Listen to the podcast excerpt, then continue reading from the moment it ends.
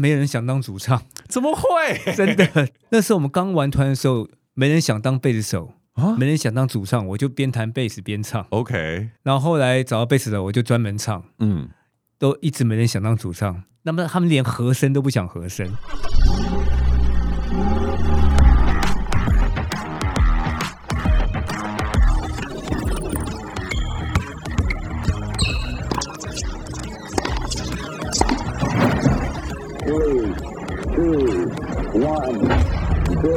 可口可乐的总裁 Brian Dyson 曾说：“生活就像抛球活动，你的手必须轮流抛掷工作、家庭、健康、朋友与精神生活的五颗球，并且不可以让任何一颗球落地哦。”杰森的人生赛道 Podcast 将邀请领域达人分享他们的领域专长以及抛掷人生中五颗球的故事。今天呢，我非常非常的开心，邀请到这个来宾呢。他本身有创作歌手、演员、作家的多重身份，他就是四分卫的主唱阿三三哥。Yes，知道三哥的朋友呢，应该就知道阿三的文笔非常的好。他最近呢，又出了第二本新书《荒路夜歌》，里面收录了四分卫成团三十年，在二十年间走过的二十九个城市。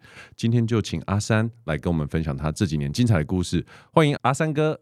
哎，你好，杰森。Hello，哇！今天我那个，你可以问我们的制作人，我特地早了一个小时就来，因为是重量级的嘉宾。真的，我也我也提早一个小时就来了，我在楼下 Seven 啊，真的哦。哎、欸，我我刚刚其实，在 Seven 买咖啡的时候，我心想说，他本人会坐在这吗？应该不会吧？哦、没想到你就坐在那里。对，我在那边回味一下那时候在办公室的日子哦。中午的便利商店人都特别多。哎、欸，你今天你你今天的想法跟我的想法一模一样，因为。呃，我们录音的时间其实比较少，会卡在正中午。哦，对，所以其实，在中午的时候，在便利商店就会，我我都会想到，就是说啊，中午就是大家出来觅食啊，然后稍微休息的一个一个时候。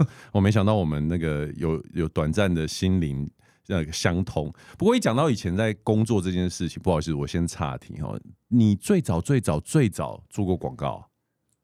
我以前在广告公司待过一阵子，因为我当我知道这个经历的时候啊，我在去读你的这本书的文字，我就觉得你是不是每一次在创作的时候都有一种在写文案的这种感觉？没有，我以前是做平面设计，哦、我不是写文案。对啊，因为你的文字就是一个很有画面的一个感觉。我可能右脑用比较多，对，有被人家纠正要。多用左脑。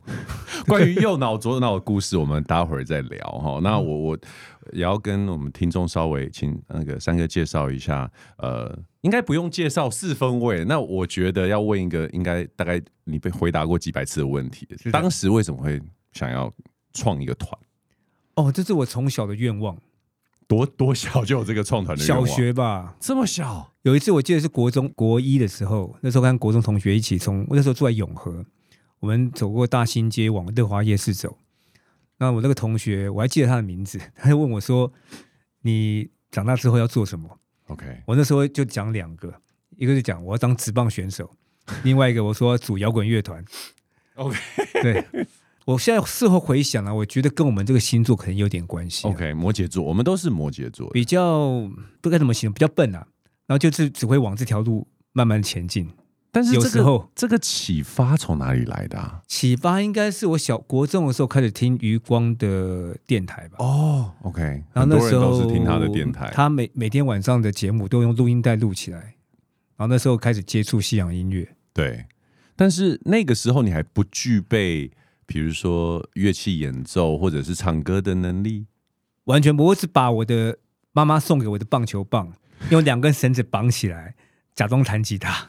所以，虽然你拥有了棒球棒，然后也也也立下过可能可以往职棒选手走这条路，可是其实你的骨子里好像还是对音乐这条路比较有兴趣。哎，知道我当兵的时候遇到个学长，他送我送我一把吉他，我开始自己慢慢练吉他，然后慢慢不小心就学会了一些和弦。对，我我我有看到这一段访谈，那个那个吉他。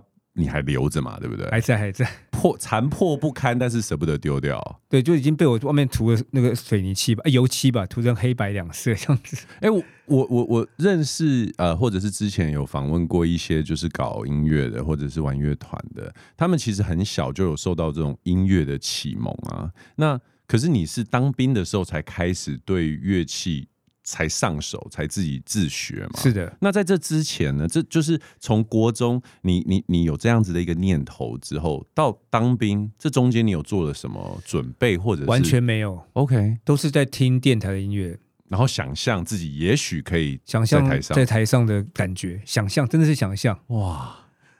所以其实你的这种 visualize，你想象的其实就是以一个 band 的形式，并不是说哦，我要当歌手，我今天可能就像比如蔡依林、周杰伦，我我在一个人靠着我的歌声，你要的是团队。这个没人问过我，可是确实是这样子，是不是？就想象个乐团在台上的感觉，而且我可能不是主唱，可能是贝斯手。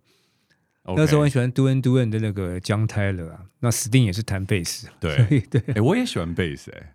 哦，对啊，我很我早知道我不要当主唱，当贝斯手就好，当贝斯手比较比较酷，而且贝斯手老实说感觉比较轻松一点。我以前我以前就是为了这样子，因为吉他五个五个弦嘛，六个六个哦六个弦，然后贝斯是比较少啊，可是它越少越重要。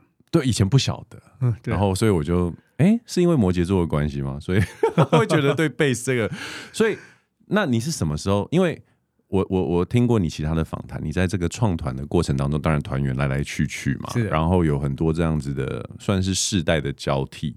你这个主唱的位置怎么样去到最后就是好？这就是我安身立命在这个团队的时候，因为没人想当主唱，怎么会？真的真的，应该是大家都想当主唱吧？那时候我们刚玩团的时候，没人想当贝斯手啊，没人想当主唱，我就边弹贝斯边唱。OK。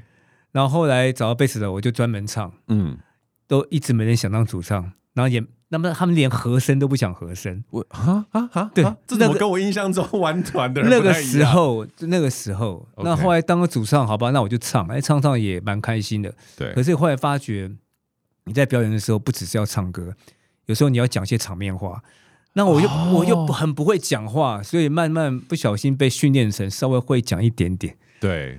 就是当主唱有时候要 讲一些安抚大家的，或是在当下必须说出来的东西。对，我懂，我懂，我懂，有点像是激励演讲的感觉，类似这种感觉。哈，那也不能太严肃。哇塞，欸，我没想到四分卫这个这么热血的团名后面是有一个大家都不想要 当主唱的故事，这个好有趣哎。那可是呃，以你在呃就是创团，这已经三十年了吧，对不对？对，今年准备要三十一年了。那老实说，这三十年这样子回顾下来，包含你也出了两本书。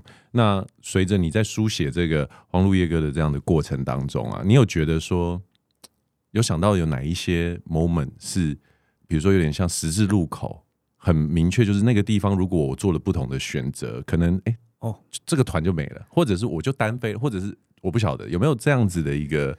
一些故事可以跟我们。很多很多啊。二零零九年的时候吧，我跟吉他手虎山吵架，就停了三年嘛。嗯，那我现在回想起来，也许当时停下来没有不好，大家可以克制点冷静。但如果当时没有停下来的话，也许又多了两张专辑 之类等等。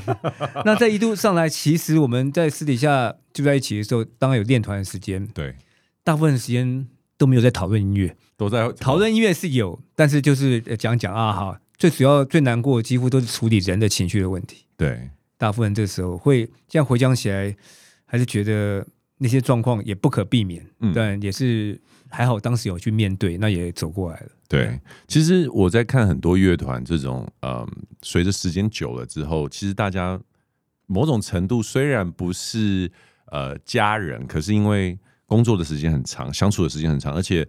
创作音乐，呃的这种形式，某种程度上是有很深的情感交流的。我很好奇，就是说，在这样子的一个团队三十年，你是怎么看待团员之间的关系？团员之间关系，有时候因为像出去巡回的时候，就经常住在一起嘛。那有时候各自，大家各自回到各各自岗位，白天都有工作的时候，又。都现在有 line 了，对，所以或或许或许在 line 里面传传大家怎么样之类等等的，或是我们要练什么歌啊，一些现在比较方便。有时候就跟家人一样，但有时候又必须要各自给各自很多空间。对、哦，有没有什么可以跟我们分享？刚刚你提到有吵架这样的事情嘛？那通常你的角色在这个关系里面，因为我我刚刚有提到，因为你又跟我很好的朋友就是同一天生日，嗯、我的朋友。就是这一天十十二月二十四生日的人，通常都是那个怎么讲熟事情的人，就是熟哦，你说是哦，对他他他比较不会冲突，对他就是避免冲突的那个。哎，那好像跟我不大一样。所以你是哦，我当然是避免冲突，可是只要有一些。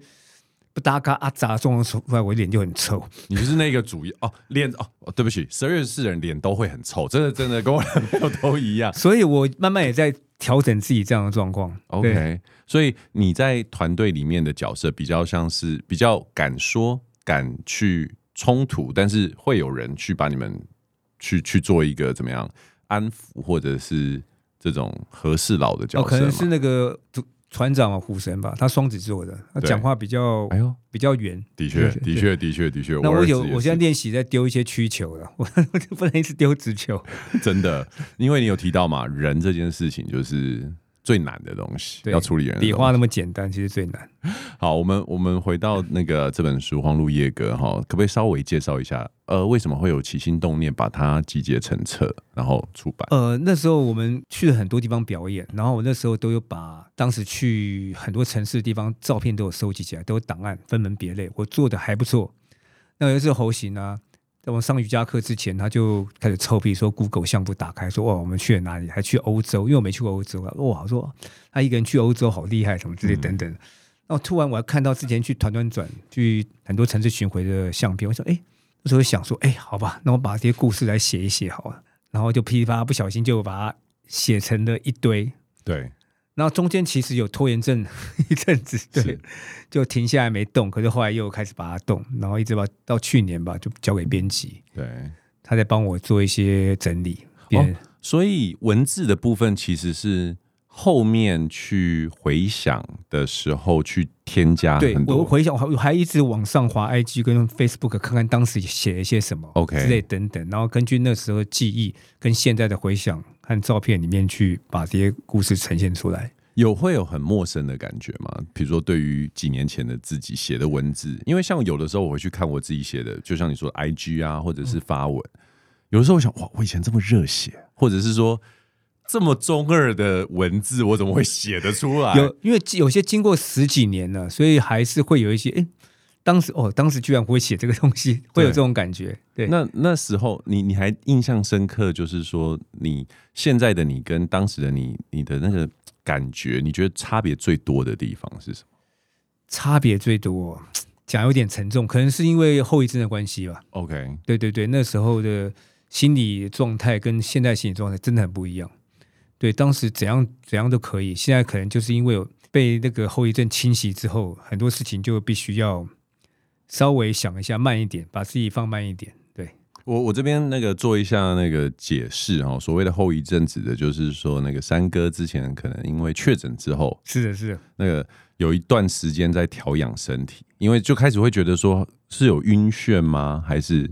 呃晕眩很激烈，跟换气过度。哦，换气过度很严重哎、欸，我之前也有，对对对，真的、哦，对啊对啊对啊，我那一次二零二二年还三次这样去急诊，对，真的哦。这样莫名其妙，我说哦，气死！哎、欸，以换气过度主唱这个角色来说，换气过度是很严重的一个一一件事情。后来一个心脏科医师跟我讲，他是是心理疾病，对，他是压力引起的，对，然后要我去看神经科。对，哦，我我相信啊，因为其实我觉得这一类的东西都很容易跟我们的交感神经跟副交感神经有关。对，对，所以刚刚三哥在讲的这个就是后遗症之后，哎、欸，人生。看事情的方式，第一个最明显的是变慢了是是？变慢就对变慢。像我跑步的频率也比以前少很多。嗯，对，因为可能我发觉最近空气污染很严重。哦，对对对对对，比想象严重，所以胸腔科医生要我 说尽量待在室内跑步。哦，对，哇，那这样有点可惜啊，因为跑步的时候，我觉得一个很很棒的东西就是说，你用你的双脚，然后用身体去感觉这个城市。啊是啊。对啊，我以前都这样子，是，可是现在我 就比较顾虑比较多。对，哎，我刚刚有问到一个问题哦，由由于啊，我先来讲一下那个《荒路夜歌》，请三哥讲一下这。听说原本书名不是这四个字而已，书名本来叫做《在兵荒马乱的路程听几首夜深人静的歌》，我比较喜欢啊，啊。我是第一次听到有朋友这样跟我讲，我比较喜欢，因为看完书之后会觉得这个书名更贴近。啊、呃，这本书的内容，其实这两句话在形容我们舟车劳顿的过程啊，奔波这样子。其实我觉得表演都很开心，比较辛苦就是移动的时候。对对。那移动的时候，就等于是你坐在无论是各种交通工具嘛，车上啊，动车、啊、动车、巴士啊、飞机、火车啊、小计程车，对啊，各种就是反正就是看着窗外，或者是在一路上你遇到的人事物，然后有这一些的一些怎么讲心得感想，把它做一个记录。是的，那我发现你对人这件事情又讲回人，我觉得你对人的观察是。占的篇幅真的非常的多哎！我以前还被吉他手胡生，就是那时候还是用 MSN 的时候，然后那时候他他们都嫌我歌词写的太跟人不够贴切啊。对，那个早期的时候，我那时候你自己也觉得，我那时候不觉得。OK，我那时候觉得没有，我就就就喜欢这样写嘛。嗯。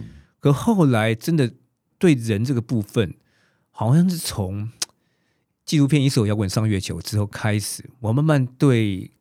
开始那时候歌名开始变长，歌词变比较白话，开始对人真的关心许多。以前不会 care，以前就觉得没有那么感恩了、啊。现在随时随地都会很感恩，感恩就是同事啊，在路上遇到的朋友帮助我们很多很多很多事情。对，那所有的人他都有他的故事，那我对这部分我都很很好奇。对对，所以等于是这个对于人的开关被开启了。哦，应该这样讲，对，是的。那你刚刚讲的那个一球一首歌上月球的这个时期，是你开始被指点左脑右脑这件事之前？那个是二零零六年，我遇到一个呃《龙的传人》的作者侯德健老师，他那时候跟我讲了，我把一堆是分为当时出了几张专辑，三四四四张吧，MV 都给他看，他说：“阿三，你这个写歌用左脑。”我说：“哈，什么东西？我听不懂。”对，我听到这个访谈的时候，我也想说：“ 哈。”他的他的评论好特别哦，他说：“你这个右脑画面太多了，大家共鸣不到。OK，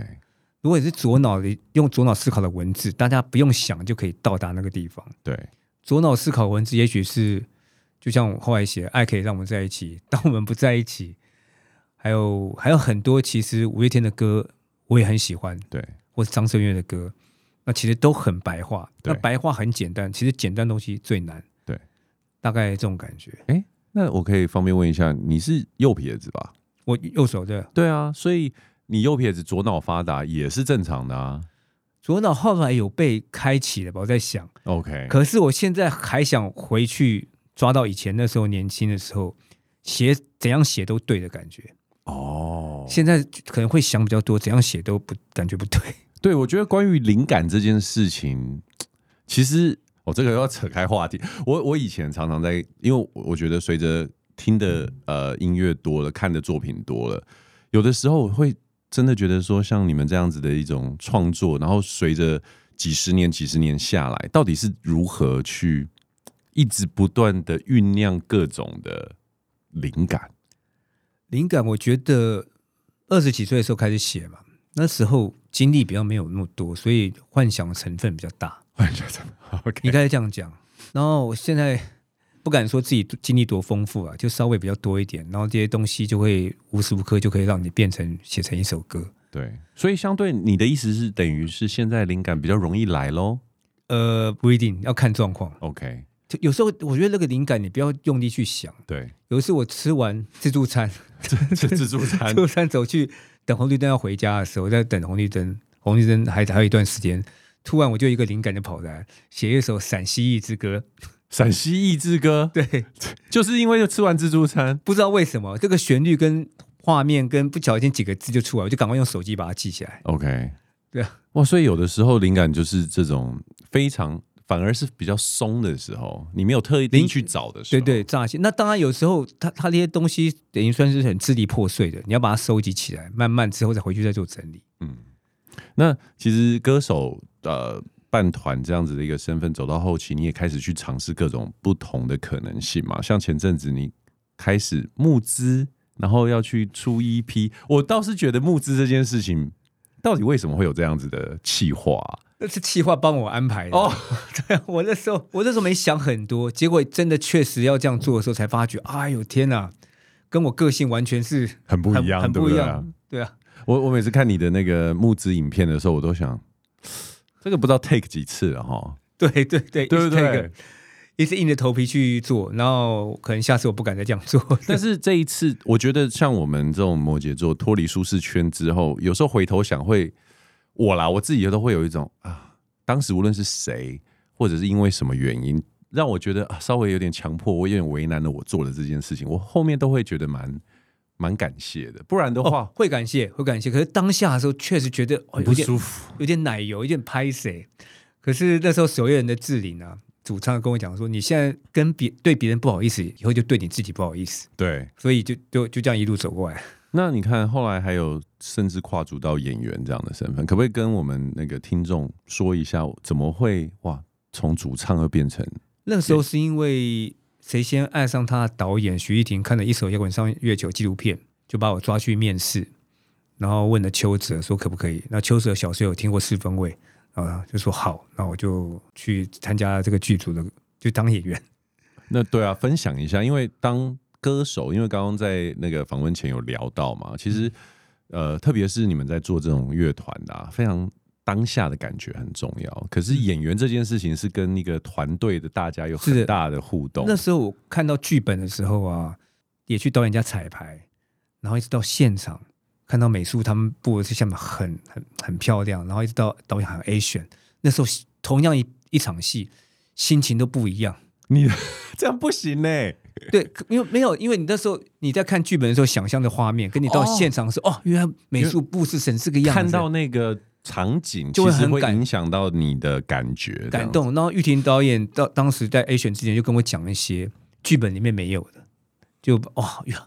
就心里就很酸那种感觉，是等等的，然后就慢慢进入那个状态。然后镜头里面只有一两个人，可是外面五六十个人，对，对，所以当下当演员真的不是一个简单的工作。他有些部分越简单的表情越难。对，你有被雕很多次吗？有些部分应该有吧，因为我那个大家有在听四分位的。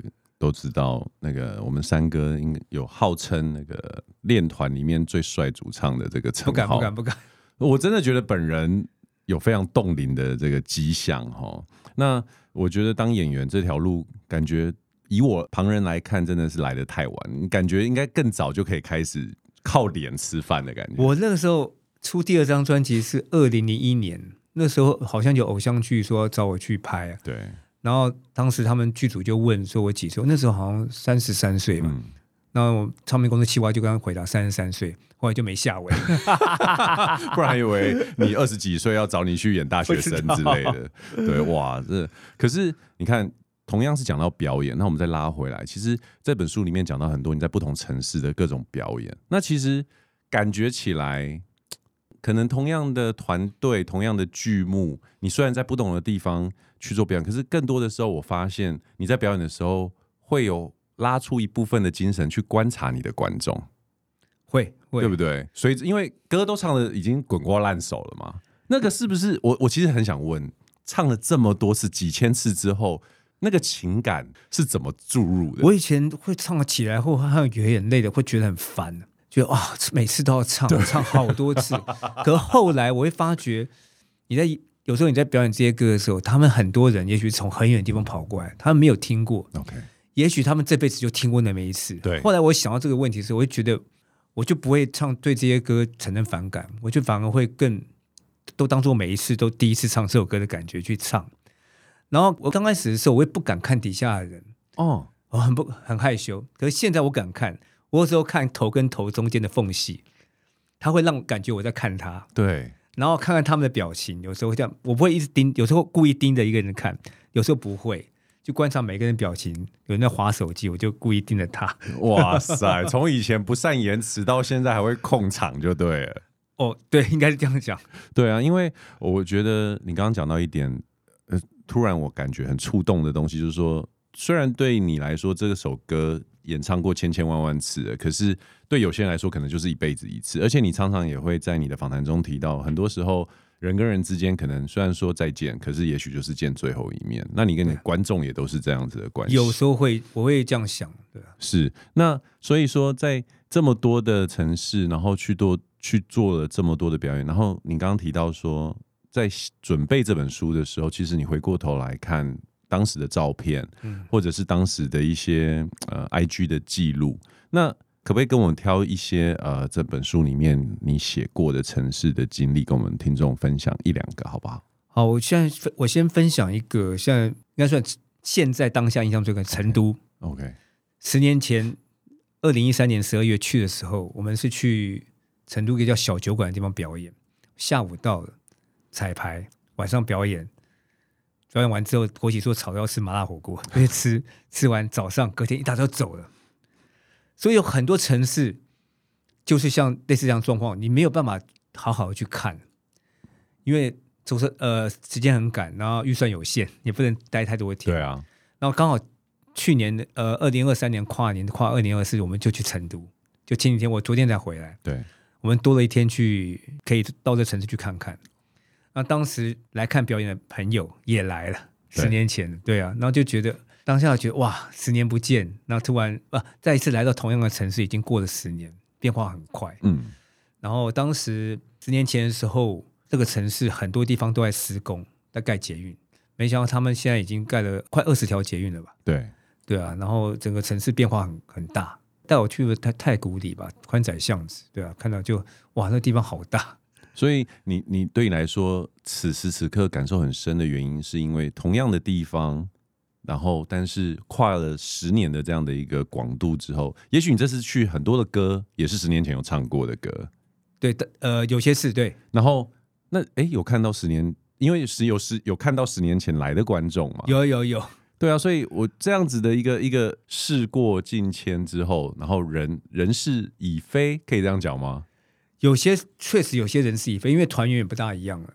然后当下他们来听歌的朋友，他们可能经历过十年，也有很多故事，但是我也不方便去攀谈，对啊，对啊，所以大家都带了很多很多的故事，十年之后又相聚在一起。那其实，在那个旅途的过程当中啊，虽然很多都是呃去表演的路上，或从表演离开的路上，你有没有特别几个城市，或者是几哪哪一些地方，会是你觉得有生之年我还想要再安排回去的地方？我书里面提到的每一个地方，我都还想再去一次。这二十九个城市再安排一次 tour。对，东京我去很多次了，但是我东京是我最喜欢去的地。旅游的城市啊，我一直很想去。那很多地方，海参崴还可以再去吗？我不知道。海参崴很漂亮哎、欸，真的。可是我很麻烦呢、欸，你要从桃园坐车呃坐飞机到香港，对，再从香港经过台湾，经过台湾，真的还是会觉得好麻烦。对，对啊，很多地方，重庆还想再去一次吧。可是如果像你现在已经有出了这样的一本书嘛，它记录了。我觉得一个很特别的地方就是它上面的号码，就是你房卡，就是你房间的号码，对，房间门牌号码，对，然后还有一些城市的一些记录。你已经有出过这本书的这样的经验，如果未来你再往下这个旅程走下去，你有想过不同的记录形式吗？或者是你有没有更多想记下来的东西？比如说以照片的形式啊，或者是录音的形式，或者是怎么样的形式？录音的形式就是。歌吗？还是对啊，比如说呃，跟录一下背景音，因为我知道有的人他可能会一直不断的在录一些背景音，哦、然后放进他未来可能会想要做纪录片或者是、哦、了解。对对对，你有想过？因为我看你不是用专业的相机在拍啊，我，我都用手机。对啊对啊，我我可能还会希望还可以遇到更多更多的城市，然后再写一本吧，再写一本，然后那时候也许叫做《荒野路歌》。荒野翻过来，我不知道。哦，所以对于此时此刻的三哥来说，你虽然这些城市你还想要再回去拜访，可是此时此刻你觉得可以的话，再去更多没有去过的地方。除了去过地方，也再去更多没没去过的地方，都想去。哎，以乐团来讲，这个是你们可以有多少决定权吗？我很好奇，当然就是自己要自自己要更努力了，嗯，要让歌更被更多人听见看见，然后受到邀请。哦，这个这个其实还是蛮怎么讲，算蛮被动的，是不是？对，这样讲没错。OK，哇，这不不太懂这个玩玩乐团的人，原来也是这样。我以为 tour 是哦，我想要去哪边，我就请企划安排说好，我们就比如说中国，可是可是要有预算啊，你可能要申请补助啊之类等等的。OK。哎、欸，我很好奇，虽然我觉得四分卫已经算是怎么讲大始祖了哈，在在台湾这个玩玩玩乐团的来说，这三十年走过来，到现在，你也会跟一些年轻的呃音乐玩音乐的人去做一些交流。你觉得，身为前辈来说，你从现在新的乐团或音乐人身上，你有看到什么？你以前呃，就是说没有想到的，或者是会让你觉得惊艳的东西吗？到处都是啊，对啊，我们那时候练团要用随听随身听把它录下来，然后喉型再把它抠成六个空白录音带带回去听，自己带回去听，带回去就练习啊之类的。现在不用啊。现在这么方便，对啊，那时候乐团没几个，现在乐团这么多，对，真的很多哎。当时也没有办法想象，这样一个电脑就可以把整张专辑做完了。对，对啊，现在变化实在太快，然后乐团又多，那年轻乐团想法又很厉害。对，虽然随便拉一个年轻乐团，到我们那个年代都超厉害，超厉害，真的、哦。现在超厉害太多太多，对啊。哇，哎，我觉得应该是说，我觉得艺术界让我观察到一个比较。比较普遍，在社会上比较没有办法观察到的地方，就是我觉得无论我访谈音乐人，或者是导演，或者是作家，大家都是对于新一代的这种称赞跟赞扬。可是，其实在这个领域以外，大家很容易就会落入啊，现在年轻人不行啊，草莓族啊，在在这已经很久以前，然后就是会觉得以前我们是。经历多少辛苦，多少努力，然后忍受多少可能哦，我我开了一家公司，或者是创办一个企业。可是我发现，哎，怎么在创作的圈子里面，好像大家对于年轻人的宽容度跟包容性是异常的高，哎，异常的高。对啊，就是不太会有，因为确实我因为我当过很多乐团比赛评审，现在他们都做的很不错嘛。当评审会觉得哇，很很强，哎，这这招可以拿回来用之类的。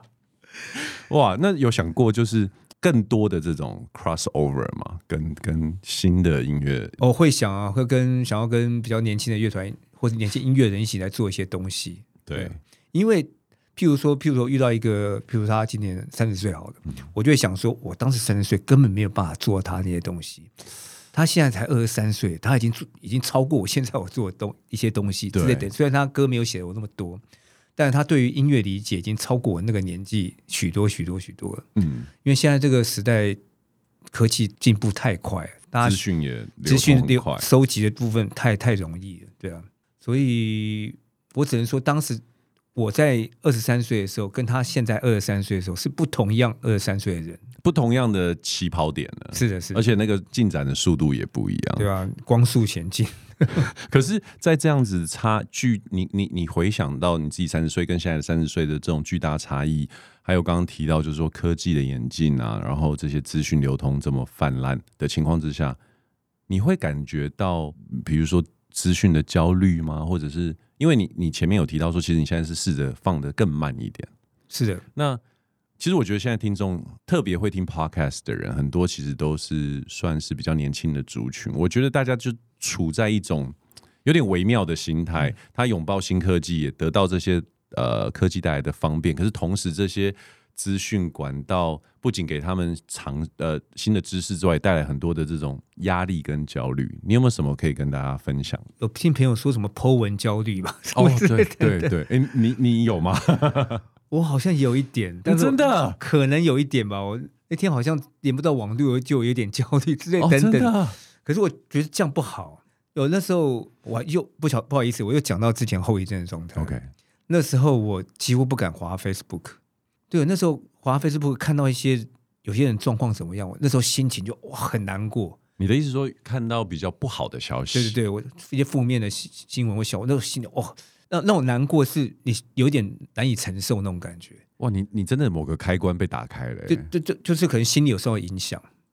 现在稍微好一点了，嗯、对。然后滑 IG 的时候好像还好，跟滑我那时候 Facebook 几乎不敢滑，因为文字的关系吧？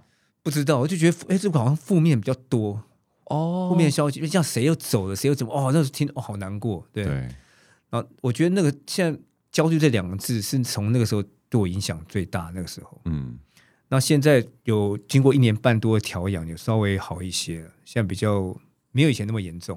对，那你后你后来就找到怎么找到这个跟比如说这些焦虑共处的方法，可不可以跟我们分享一下？去中医调养，去针灸，去推拿，真的啊。但是哎，也常常听到你提到瑜伽，你觉得对你来说瑜伽，因为感觉你很就是直接跟伙伴们都会一起做嘛。哦，对对，瑜伽也是让自己心里慢下来的一个方式啊。然后做完瑜伽，你会觉得身体比较舒畅。对，以前好奇怪，为什么他会发明那么奇怪的动作，而且整自己？那有些女生她们就很柔软，那我们就硬邦邦，有时候就只能做到一个程度。但是，纵使只到一个程度，也对身体有一些舒展的效果。对。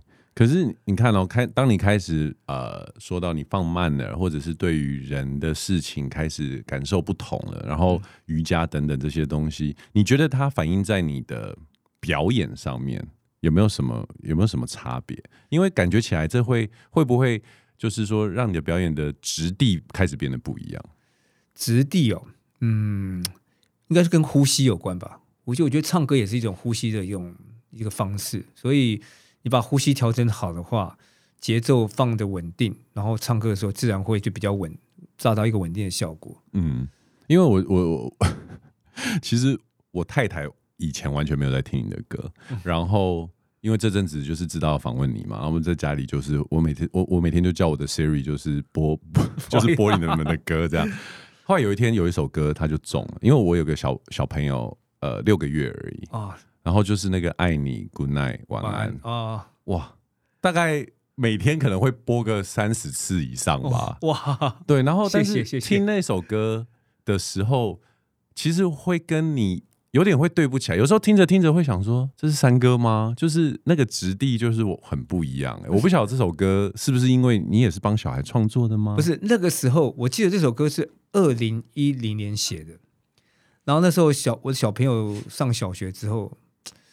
他爱你，滚蛋玩，都他晚上都都要讲我讲床边故事哦，真的、哦，对，那我就边讲边想上下铺 这样讲，然后边讲边想，边想边讲，然后讲了就是天马行空，哦、都是随便乱编的，对对对，当下就是说当，譬如说 棉被上的星星在你们睡着之后都会飞起来跑到窗外，然后去干嘛玩之类等等之类乱讲，然后他们就听着就快要睡着了，我说哎睡着还没。然后他们快要睡着之前都会讲“爱你，古奈晚安”，不知道是老师教他们还是什么，不知道。OK。那忽然有一天开车的时候，开一开，突然有个旋律跑出来，然后刚好对应到这这几个字，然后就把它赶快录，停在路边，用手机把它录起来。对。然后就写成这首歌。哇，这首歌很适合。我觉得如果是有呃当爸爸妈妈的听众的话，可以 Google 一下这首歌，还蛮适合，就是想让心情平静。或者是小孩睡前可以听，但是我发现这首歌其实前半段看起来像是听起来像是一个怎么讲催眠曲，但是我觉得后半段我听起来比较像是跟自己的对话，哎，它有两个方向的这个跟自己对话，也是想要讲给他们以后长大他们能够听进去的东西，对对，非常我我啦，我觉得可能不是非常。呃，大家听斯文威的歌会听的东西，但是对我来说是很很很有特别感觉的一首歌。好久没唱这首歌，我下次再把 再把它 remix 一下，是不是？哇，那呃，现在有了这个多重这样的身份啊，嗯、呃，比如说主唱啊，然后演员啊，作家，嗯、你自己会对于哪哪一个身份对你来说是呃最现在最想要投入更多时间的？看档期，看档期。比如说，比如说三月可能要进剧组，那时候就可能表演比较就尽量排开，OK 之类的。然后基本上我我还是喜欢写新歌。你喜欢写歌，你喜欢创作，我喜欢创作。然后可是问题是，有时候大家时间不不一定能够配合得上。你的意思说跟团员的？对对，因为现在大家不像年轻的时候随传随到，对，所以就必须要做用一个比较更有效率的方式来做。对，我还是比较喜欢做这些东西，做写歌这些事情。那为你有想过，我我也很好奇，想要请教，就是说，对于当然对于一个创作型的人来说，创作是跟呼吸一样，是他的本能嘛。可是由于你的创作，因为写歌这个事情蛮个人的，是的。那这样子的形式的创作，你会特别喜欢，是不是有某一些原因呢？是不是因为？练团是大家的事情，但是创作却是自己的事情，而且你可以等于是告诉一伙人，就是我反正就是我我的作品，你们就这么做。以前是这样子哦，有某种程度有一种这样子的魅力。以以前就是觉得就这样做就好了，可是现在好像不行。现在有些歌可能要先放一阵子，先不要做 OK，有些啊，这首歌很适合我们团做，就来做。哦，那你真的会听大家的意见吗？会啊，会啊，会啊，我会，我真的会。然后，可是大家意见有时候要互相去碰撞。然后现在待在练团时间，待在练团室的时间，跟以前确实没有办法那么多。对对对。那我还是很喜欢在练团室大家碰撞的时候产生的火花。OK。那有时候一首歌 demo 最好，大家到练团室跑一跑，哎，完成了。对。就觉得好像有点心里会有点没安全感。哦，那个没安全感是来自于你觉得这个东西还好像太容易了吧？对。有有时候有些歌啦，OK，大家都好像还没有经过回去消化，就突然就好了。嗯，也也没有不好了，对吧？呃，现在的另一个状态就是这样子。那你刚刚特那个不小心透露了要进剧组这件事情，是有新的作品要？可能三月吧。三月是是呃戏剧吗？还是电影？是是电影哦，是电影哦。嗯，那想要请教一下，就是说乐团。你是主唱，所以当表演的时候，这个作品呈现就是以你为主了嘛？以你跟你的乐团为主。可是以演员这个角色来说，目前你算是还不是主角，对不是，不是。这个心心态上，你有没有察觉他们这两者有没有什么不同的地方？表演的时候就是当下，对，就表演当当下，唱歌就是当下，当下，对。那镜头前面也是当下，可是当下也许会反复个几次，对对。但是你没办法给自己太多机会，在当下的时候，你必须自己救自己。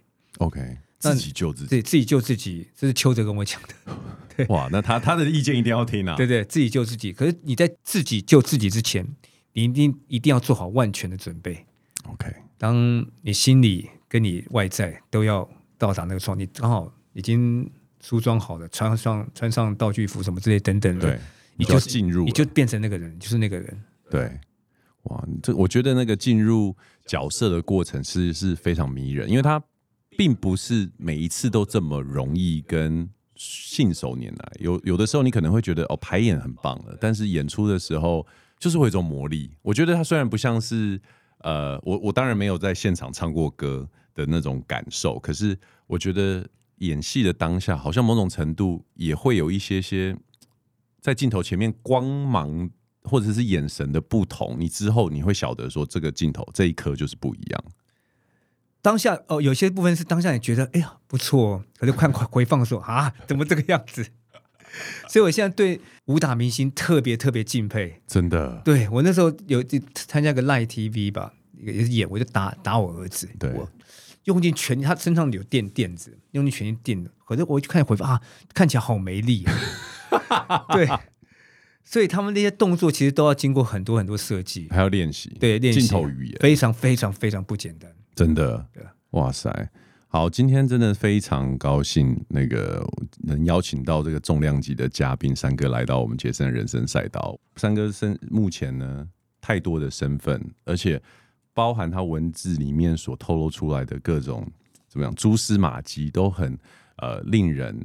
会对他这个人非常的好奇，我也非常推荐呢，听听众可以去把这本书拿出来看《荒路夜歌》。其实你会看到一个人，他撇开这些身份之后呢，他在这一路上的点点滴滴的心路历程，好像也跟着他走过这些城市，然后经历过呃他所经历的这一些想法这样子。那我们真的非常高兴三哥来到我们的节目，希望下次还有机会还可以再访问你。谢谢，谢谢，我是 Jason，我们下次见喽，拜拜，拜拜。